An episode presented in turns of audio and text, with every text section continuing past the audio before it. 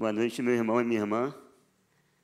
Boa noite você que está em casa aí também nos acompanhando através do YouTube. Queria chamar aqui o Roberto. Roberto, que é um grande amigo, um grande irmão, e vai fazer a nossa oração por iluminação de hoje. E é sempre bom ter alguém que ore pela gente. Sabe que eu oro por você também. E você em casa é, sempre tem alguém que ore pela sua vida, porque a nossa caminhada é muito mais, mais segura, mais forte quando temos pessoas que oram por nós. Então, oremos. Oremos. Senhor nosso Deus e Pai Celestial, que está sentado no mais alto trono nos céus, glorificado seja o nome do Senhor, Pai, agora e para sempre. Pai, eu lhe peço que agora, nesse momento, o Senhor use o teu servo e nosso irmão amado, Fernando, como teu instrumento, Pai. Que pelo poder do teu Santo Espírito, o Senhor venha conduzi-lo agora na exposição das tuas sagradas Escrituras, que o teu Santo Espírito use como teu instrumento para convencer-nos dos nossos pecados, para nos levar ao arrependimento e fortalecer a nossa fé no Senhor, pela tua maravilhosa graça e misericórdia, Pai. Muito obrigado por mais essa noite em que nós temos o, o prazer e que o Senhor nos concedeu a bênção de estarmos uns com os outros aqui cultuando ao Senhor, Pai. Em nome de Jesus, amém. Obrigado, É, gostaria também de mandar um, melhores aí para o reverendo Davidson, que hoje foi acometido com uma gripe aí, mas graças a Deus está se recuperando bem. E quando o JR me ligou hoje, me mandou uma mensagem fazendo convite, eu falei, que responsabilidade, né?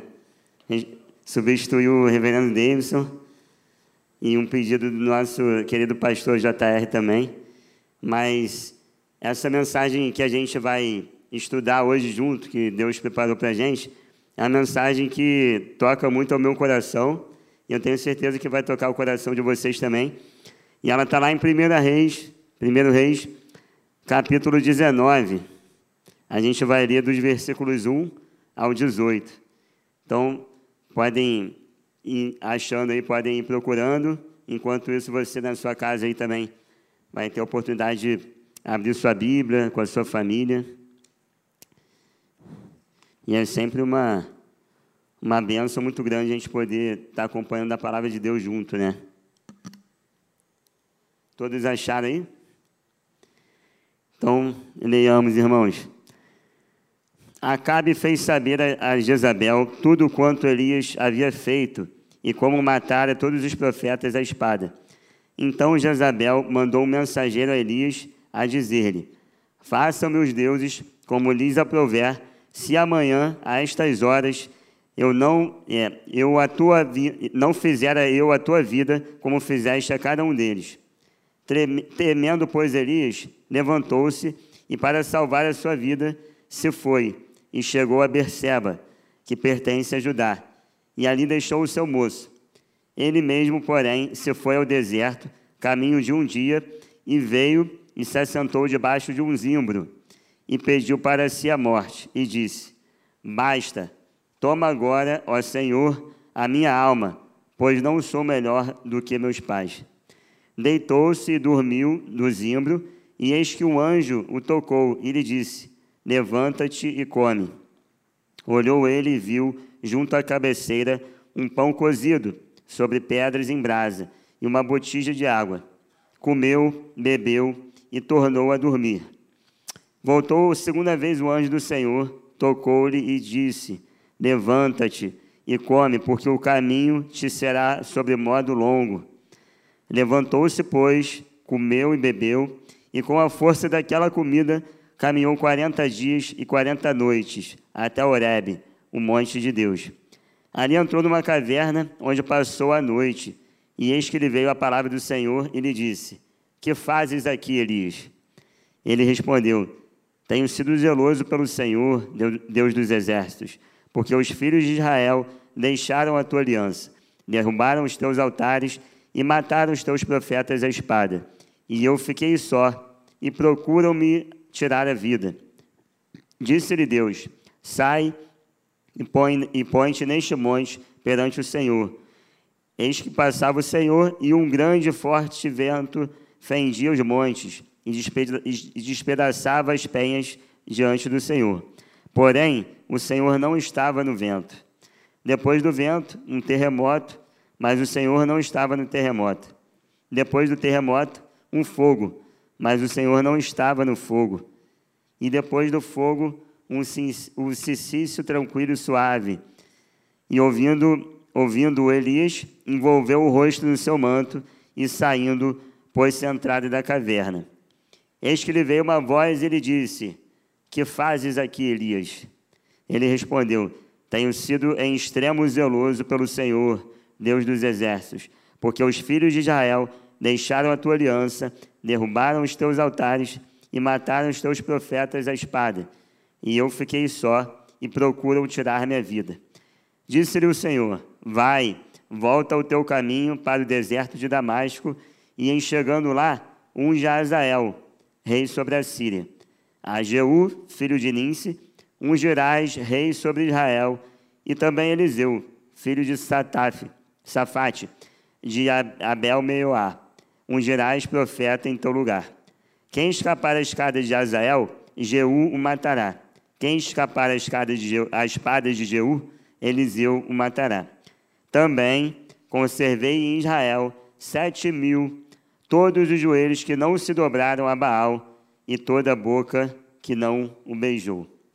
Amém. Essa é a palavra do Senhor, essa história tão profunda, vivida pelo profeta Elias, um homem que, para contextualizar, é, aqui, é, para falar um pouquinho sobre o contexto dessa época, se a gente for ver no capítulo 18, Elias tinha acabado de vencer mais de 400 profetas de Baal a fio da espada. Ele fala aqui, né, logo no início do capítulo, Jezabel faz a ameaça a ele, inspirada é, por essa, essa façanha conquistada por Elias.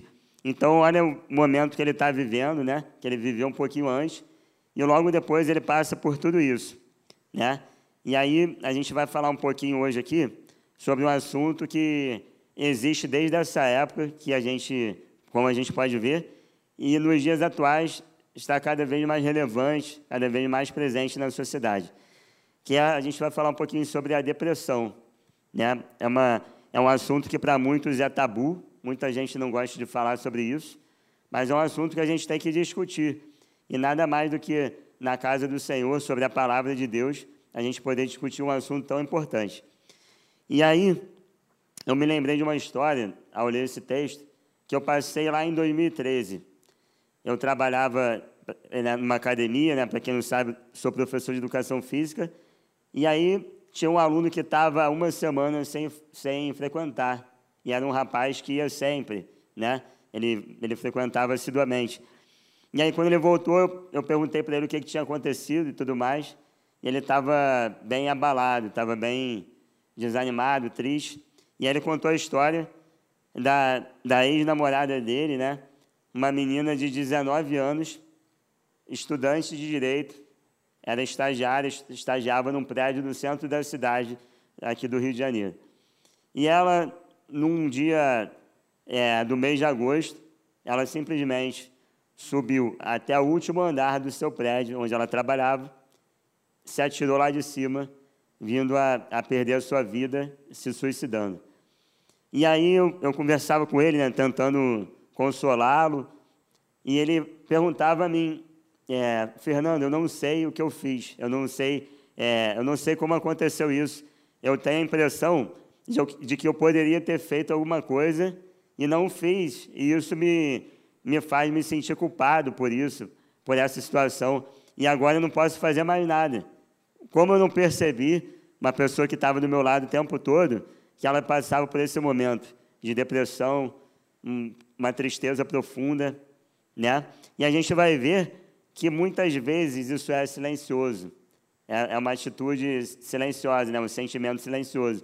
A gente vê o próprio profeta Elias, como eu falei, depois de muitas façanhas, muitas conquistas, graças ao poder sobrenatural do nosso Senhor, ele resolve ficar sozinho. Ele resolve se afastar, que, aliás, se a gente for ver, é uma das principais é, sintomas da depressão, é o isolamento a pessoa procura ficar sozinha, procura se isolar. E a gente vê como é que o profeta ali, talvez, muitos estudiosos dizem que ele estava passando por uma estafa emocional muito grande, depois de tudo que ele enfrentou, muitas batalhas, e além disso tudo, o povo ainda continuava é, adorando aos deuses é, falsos, como Baal e outros deuses mais, e não, e não reconhecia, apesar deles terem conhecido, terem reconhecido no capítulo 18, como eles dizem aqui no verso 39, o Senhor é Deus, né? a gente vê, o que vendo todo o povo caiu de rosto em terra e disse, o Senhor é Deus, o Senhor é Deus.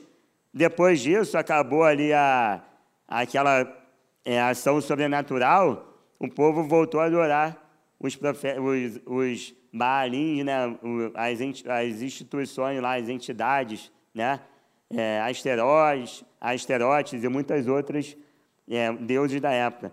Então, assim, talvez isso tenha causado um pouquinho da depressão do profeta também, essa estafa emocional, essa, é, a gente vai falar um pouquinho mais à frente, essa frustração também de não ter conseguido, é, de não ver o povo se convertendo verdadeiramente.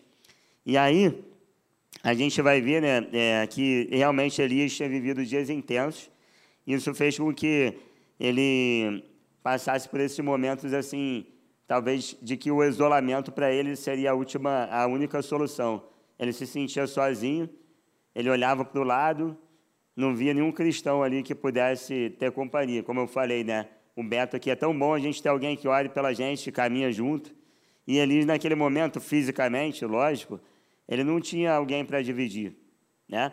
Lógico que o Senhor estava sempre com ele, mas ele sentia essa falta de um irmão ali, de alguém que pudesse caminhar junto com ele. E aí o primeiro ponto que eu quero destacar é justamente o, o sentimento de insegurança. Sentimento de insegurança que vai aparecer na nossa tela agora, foi um dos pontos principais é, que abateu o profeta. Como a gente pode ver, está lá no capítulo 3. Temendo, pois, Elias, levantou-se e, para salvar a sua vida, se foi. Chegou a Berseba, que pertence a Judá, e ali deixou o seu moço. É interessante esse final. É, parece que não é, que é, deixar o moço ali, né, deixar o, o servo ali, parece algo que passaria despercebido. Mas isso é importante por quê? Porque é, era a pessoa que ajudava ele a se alimentar, a caçar, né, a, a, a dar, um, dar ali recursos para ele. Então, quer dizer, para ele, é, ele deixar o moço ali e seguir sozinho, mostra que para ele a vida já não importava mais. Para ele, ele podia ficar sozinho. Num, se ele, como a gente pode ver, ele ficou muito tempo sem comer. Se alimentar para ele já não era mais algo tão importante assim, não fazia tanta diferença. E, como diz a primeira palavra desse versículo, temendo. Né? Então, a gente pode ver que o profeta teve medo. Será que foi medo só da ameaça de Jezabel? Ou será que esse medo foi medo de ficar sozinho? A gente vai ver isso mais à frente. É, mas o fato é o seguinte: muita gente se engana quando acha que nós, cristãos, por é, termos a presença de Deus né, o tempo todo com a gente, por é, conhecermos a, a Deus verdadeiramente, a gente não terá momentos de tristeza, de solidão, momentos em que a nossa fé vai parecer abalada, momentos que a gente vai, vai querer ficar sozinho, vai querer se afastar. E a gente esquece que nós somos feitos de carne e osso, né? Elias era cristão, mas ele também era um ser humano. A gente esquece disso. Ele era crente, mas também era gente. Ele, qualquer pessoa, é, como eu, você que está em casa, você que está aqui junto comigo hoje, qualquer pessoa é, é capaz de passar por um momento igual a esse. Qualquer pessoa.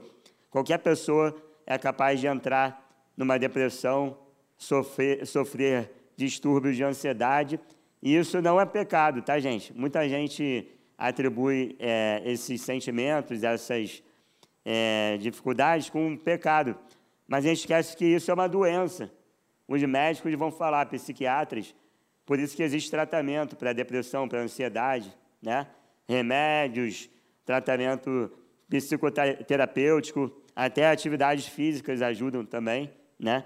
Então, assim, é, vamos esquecer um pouquinho essa ideia de que se o irmão está passando por um momento de depressão, de ansiedade, aquilo ali é, é um pecado, ele está vivendo em pecado, não, a fé dele não é forte o suficiente porque ele está passando por essa dificuldade. Então, esquece isso. O profeta nos ensina, a palavra de Deus nos ensina que não é por aí. Versículo 3, ele mostra que Elias, além de temer a sua própria vida, ele se perguntava, ele se perguntava por que, que ele estava passando por aquilo, né? A gente vai ver isso mais na frente. E aí, você que está vendo em casa, como eu também tive essa percepção, você pode se perguntar: como um homem que viu Deus operar verdadeiros milagres pode temer uma ameaça de uma rainha que ele acabava de derrotar? Né? Afinal de contas, os profetas de Baal é, é, foram colocados ali no duelo com Elias, justamente por Jezabel e Acabe.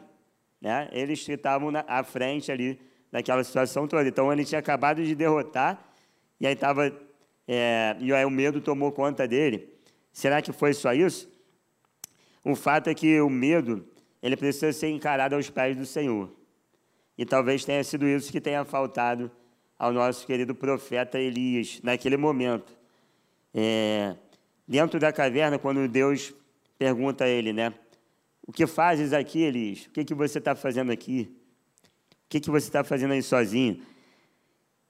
O fato é o seguinte: Deus ele chega perto de Elias, estende as mãos e diz: O que você está fazendo aí? Você é meu. Primeiro que se a gente vê, ele não pergunta o que você está fazendo aí, ele pergunta o que você está fazendo aqui. Então Deus estava ali com ele o tempo todo. E segundo, é, Deus chega até ele. A capacidade, a, a primeira ação de se reconectar é sempre de Deus. Deus que se, chega, se achega até nós, sempre, em todos os momentos.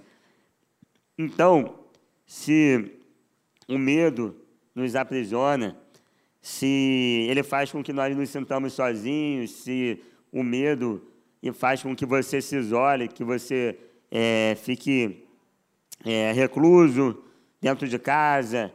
É, chegou a hora, Deus nos convida, como ele fez com o profeta, a lançar fora esse medo e sabendo que Deus vem até nós.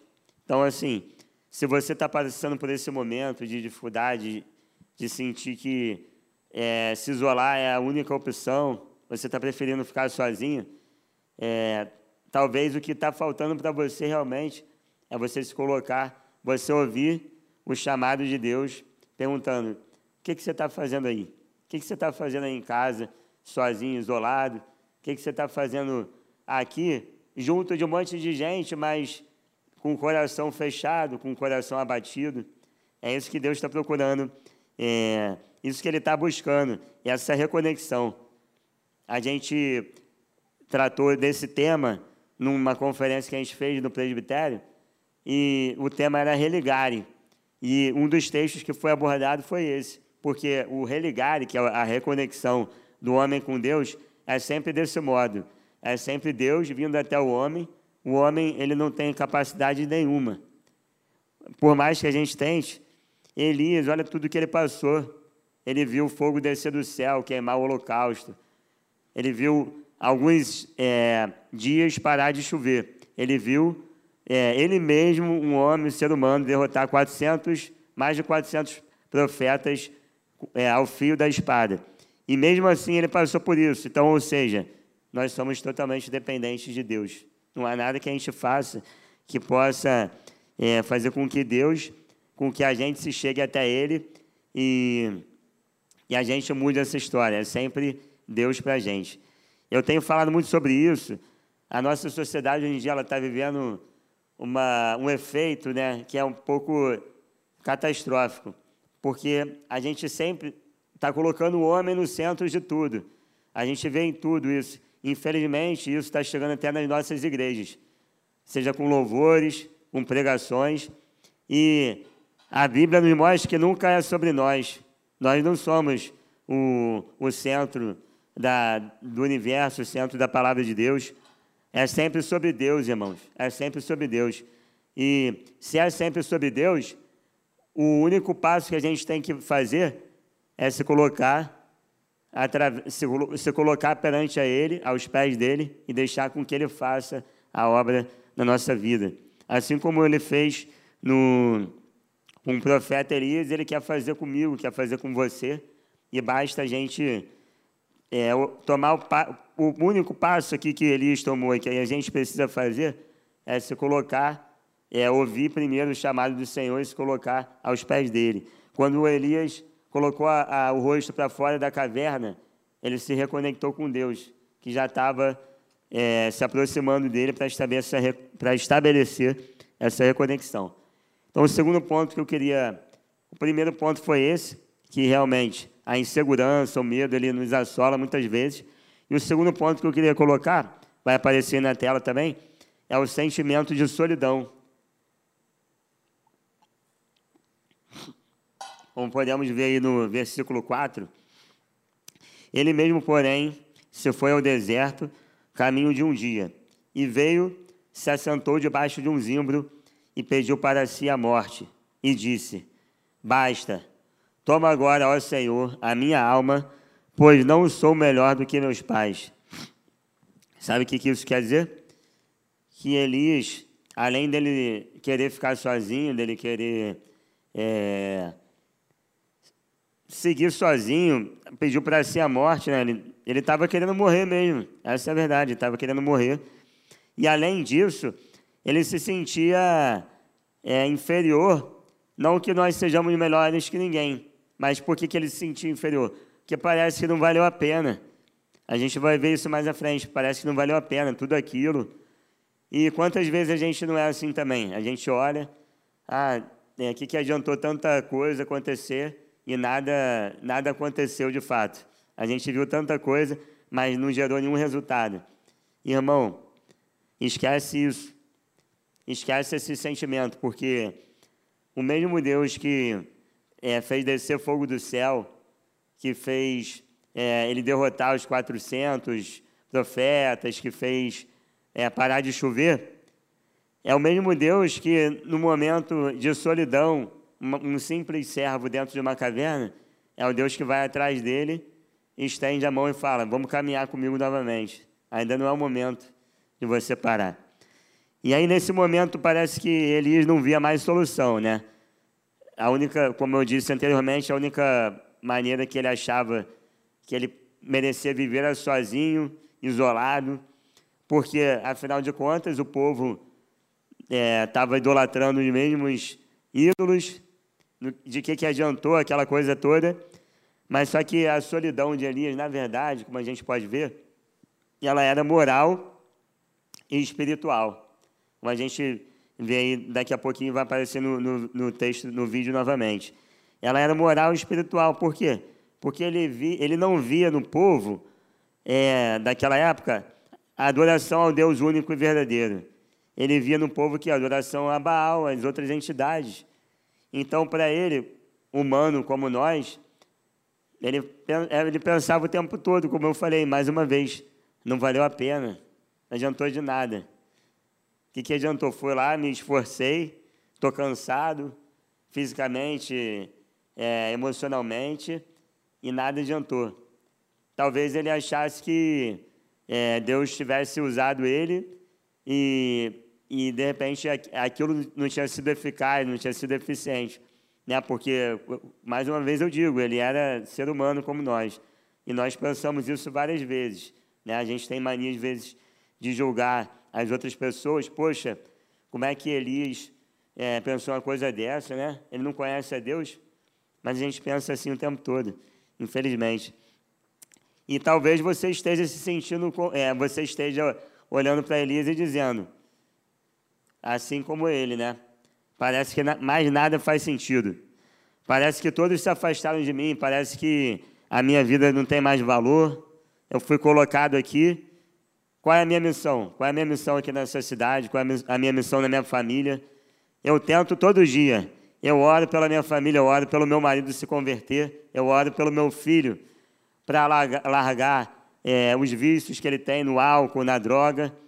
E eu oro todo dia e nada acontece.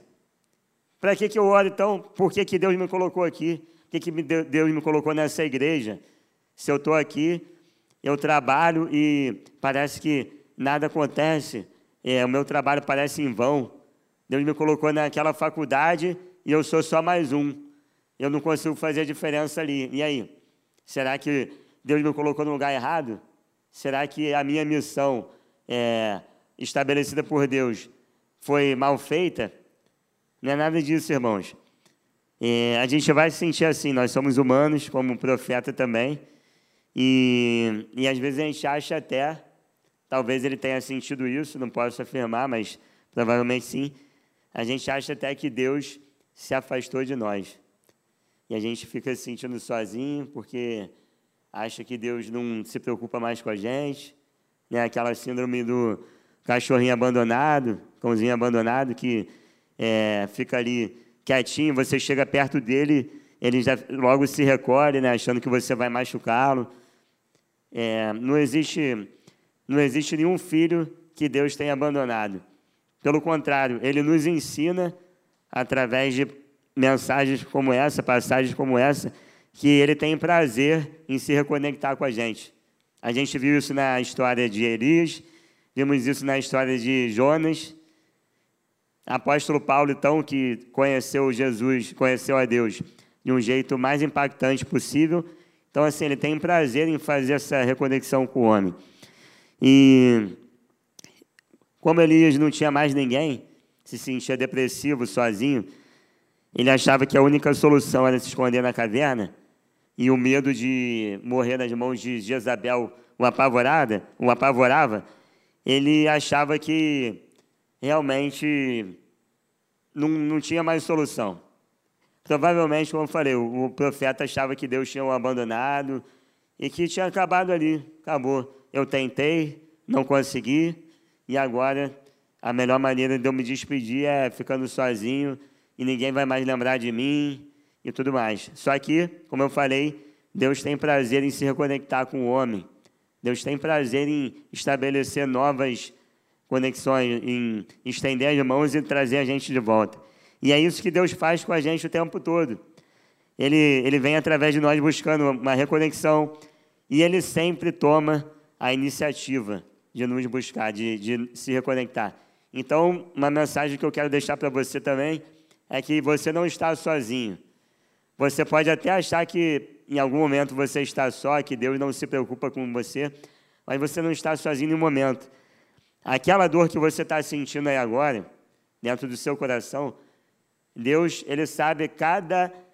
É, vamos falar um pouquinho de é, biologia. Cada motoneurônio que, que faz você sentir dor, que causa uma sensibilidade, Deus tem o poder de mudar cada, cada ele de, de, de sentido. Ele pode fazer com que, nesse momento agora, se, você, se, se, se ele quisesse, a, a sua dor ela parasse. Poderia ter feito isso até com o profeta Elias. Só que a gente esquece também que a gente está aqui, né, nesse mundo. A gente primeiro vive no mundo que jaz do maligno, jaz do pecado. Então, assim, Qualquer lugar que a gente for, a gente vai encontrar pecado, vai encontrar maldade. Então isso já está inerente. E a gente vive no mundo, né? não tem como a gente se isolar. Então Deus, ele, ele permite que a gente passe por essas dificuldades, porque Ele sabe que além do crescimento que a gente fala sempre, do crescimento espiritual e tudo mais, nós precisamos enfrentar isso, porque a nossa missão aqui é vencer também né? o maligno, vencer a maldade, o pecado. Foi para isso que Jesus Cristo morreu, ou não foi? Não foi para isso que Jesus morreu? Para tirar a gente do império das trevas, para apagar aquela ficha criminal que a gente tinha. Quando ele se entregou lá na cruz por nós, ele fez a vitória dele na cruz, fez apagar toda a condenação que tinha sobre nós. Só que tem um detalhe: o mundo ainda a gente vive num mundo cheio de pecados, cheio de maldade. Então, a gente vai se deparar com essas coisas, não tem jeito.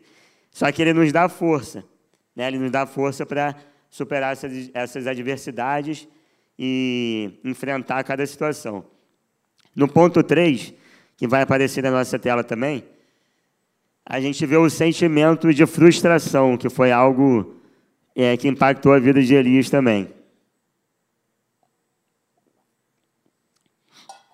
Mas a gente pode ver no verso 4. em que ele diz: Toma agora, ó Senhor, a minha alma, pois não sou melhor do que meus pais. Então, alguém que diz que o Senhor pode levar a minha alma, porque eu não sou melhor do que meus pais, ele se compara com as gerações passadas dele, né, dizendo que é, que, que adiantou eu ter vindo ao mundo se eu não conseguir mudar nada, né?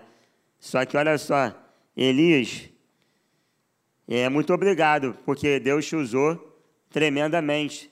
Se a gente tem aqui essa palavra e pode meditar nela, foi por causa de cada história que ele viveu. Ele pode ter, ter se frustrado, achado que nada valeu a pena. Mas se hoje a gente está estudando essa palavra maravilhosa é, que veio de Deus para o nosso coração, é através da vida desse irmão que é, tanto se dedicou, né, profeta do Senhor, e que hoje nós podemos tirar vários ensinamentos, várias lições através da vida dele. E aí, da onde que vem essa frustração? Eu já falei um pouquinho, né? Ele achava que ele ia, ia derrotar os profetas, ia pregar a palavra, todos iam se converter, felizes para sempre, 10 de 10, obrigado, e ir embora, né? Ele foi até o oposto de Jonas. Jonas ele não queria que ninguém se convertesse, ele ficou chateado porque as pessoas se converteram.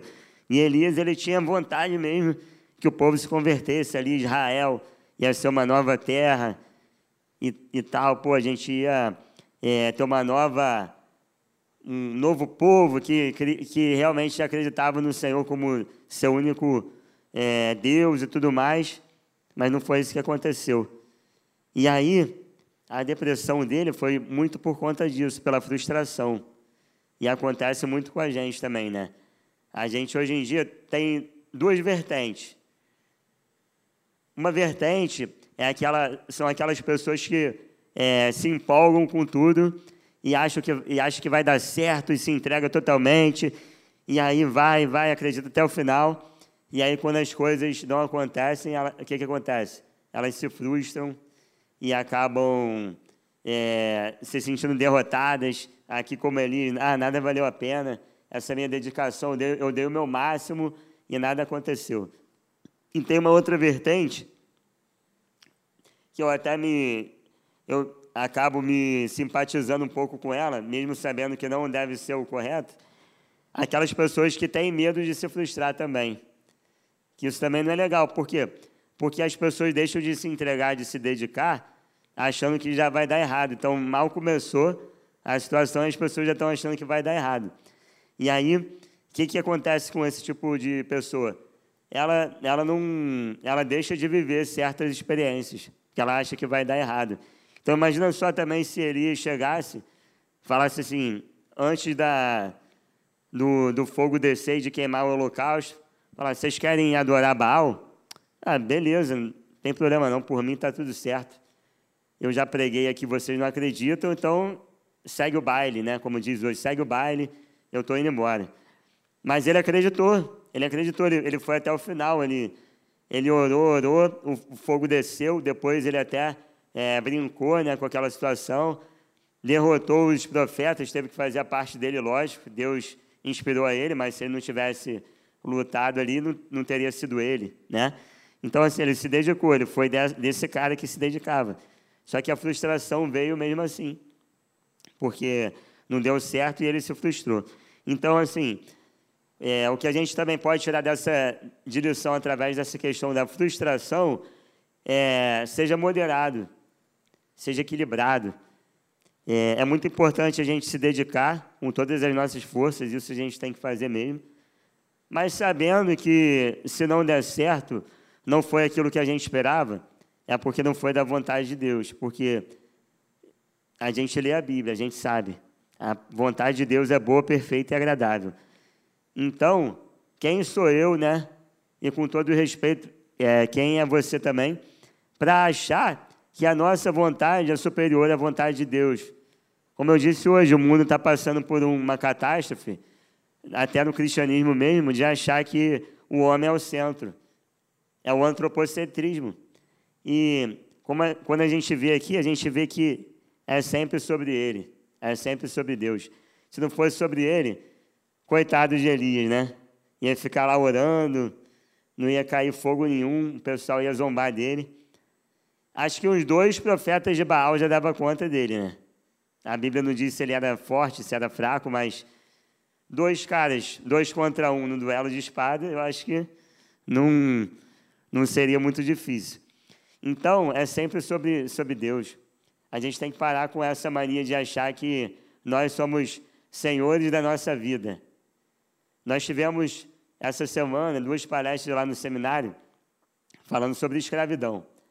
E ontem o nosso seminarista aqui e presbítero Marcelo Zeda, ele contou como que a, a, as escrituras mostram, né, que nós somos escravos de Cristo, né? Como eu falei, Jesus Cristo ele morreu por nós, ele comprou.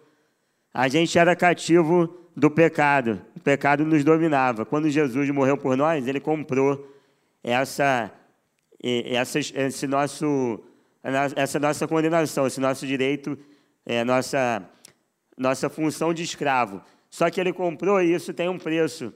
E é um preço bem caro, né? Porque se ele pagou a própria vida pelo sangue precioso de Jesus, né? Como diz aquela música, eu sei que foi pago um alto preço.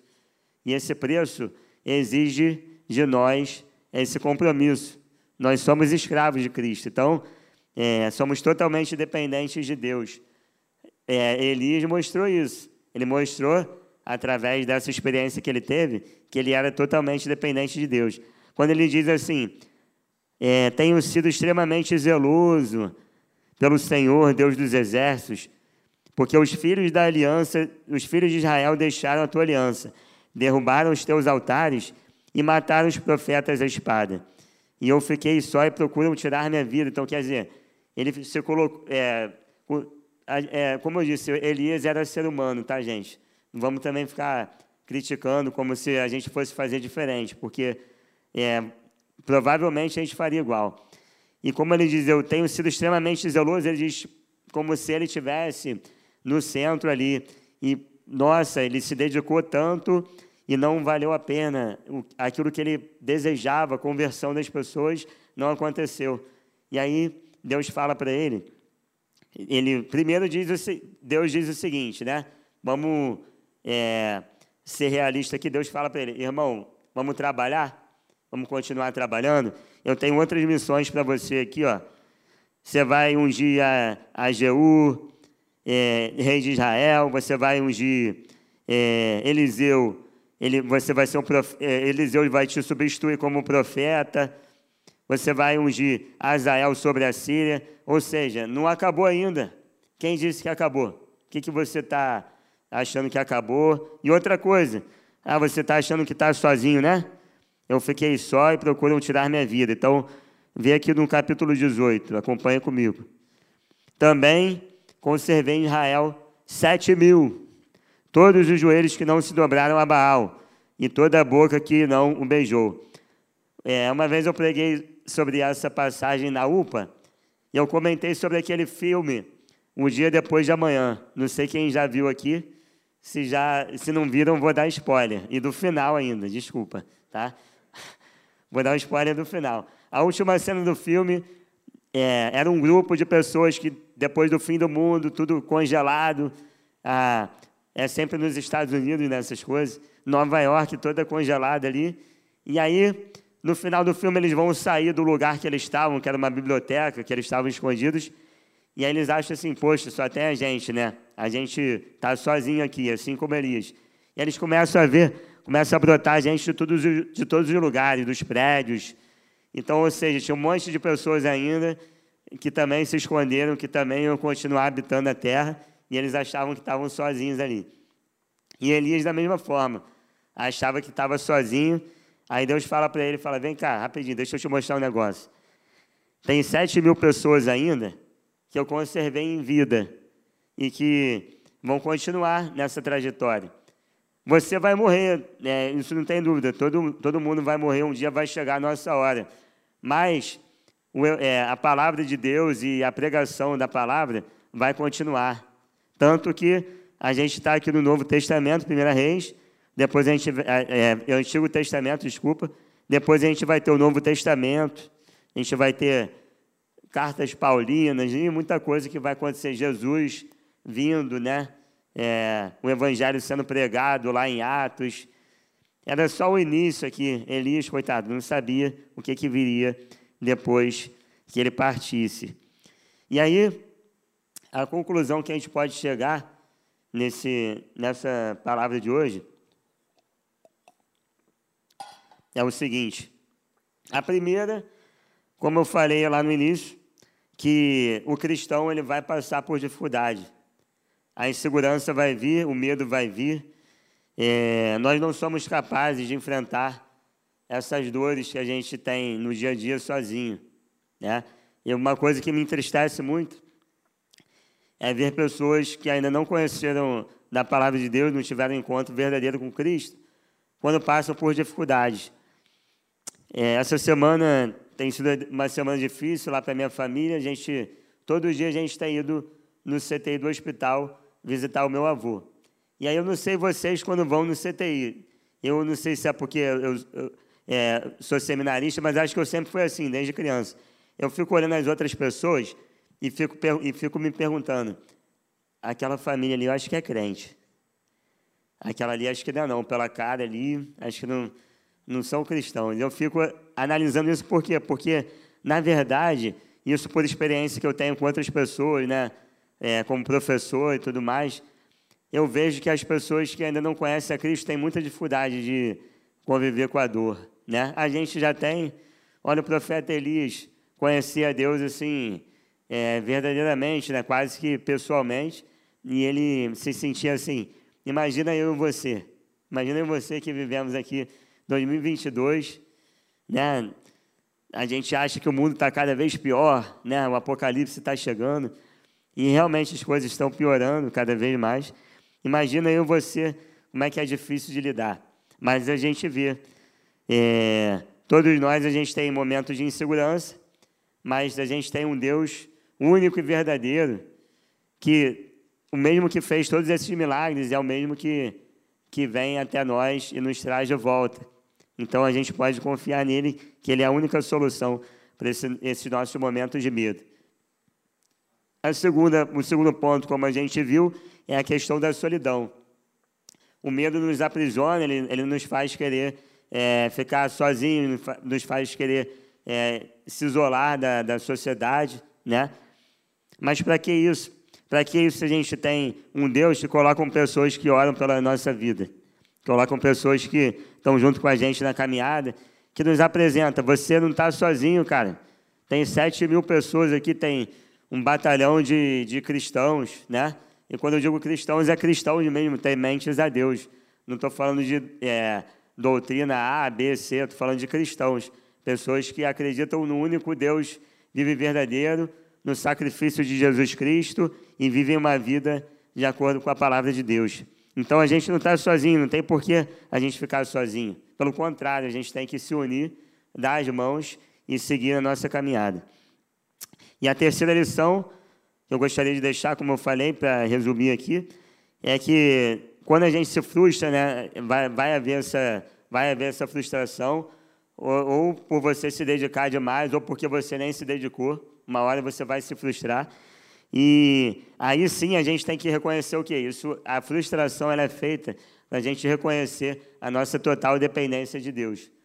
Se Elias não tivesse se frustrado, ele não teria visto como que só Deus que podia ter mudado a vida dele. Ele não teria, é, pro, provavelmente depois, ele não falaria mais assim, tenho sido extremamente zeloso pelo Senhor.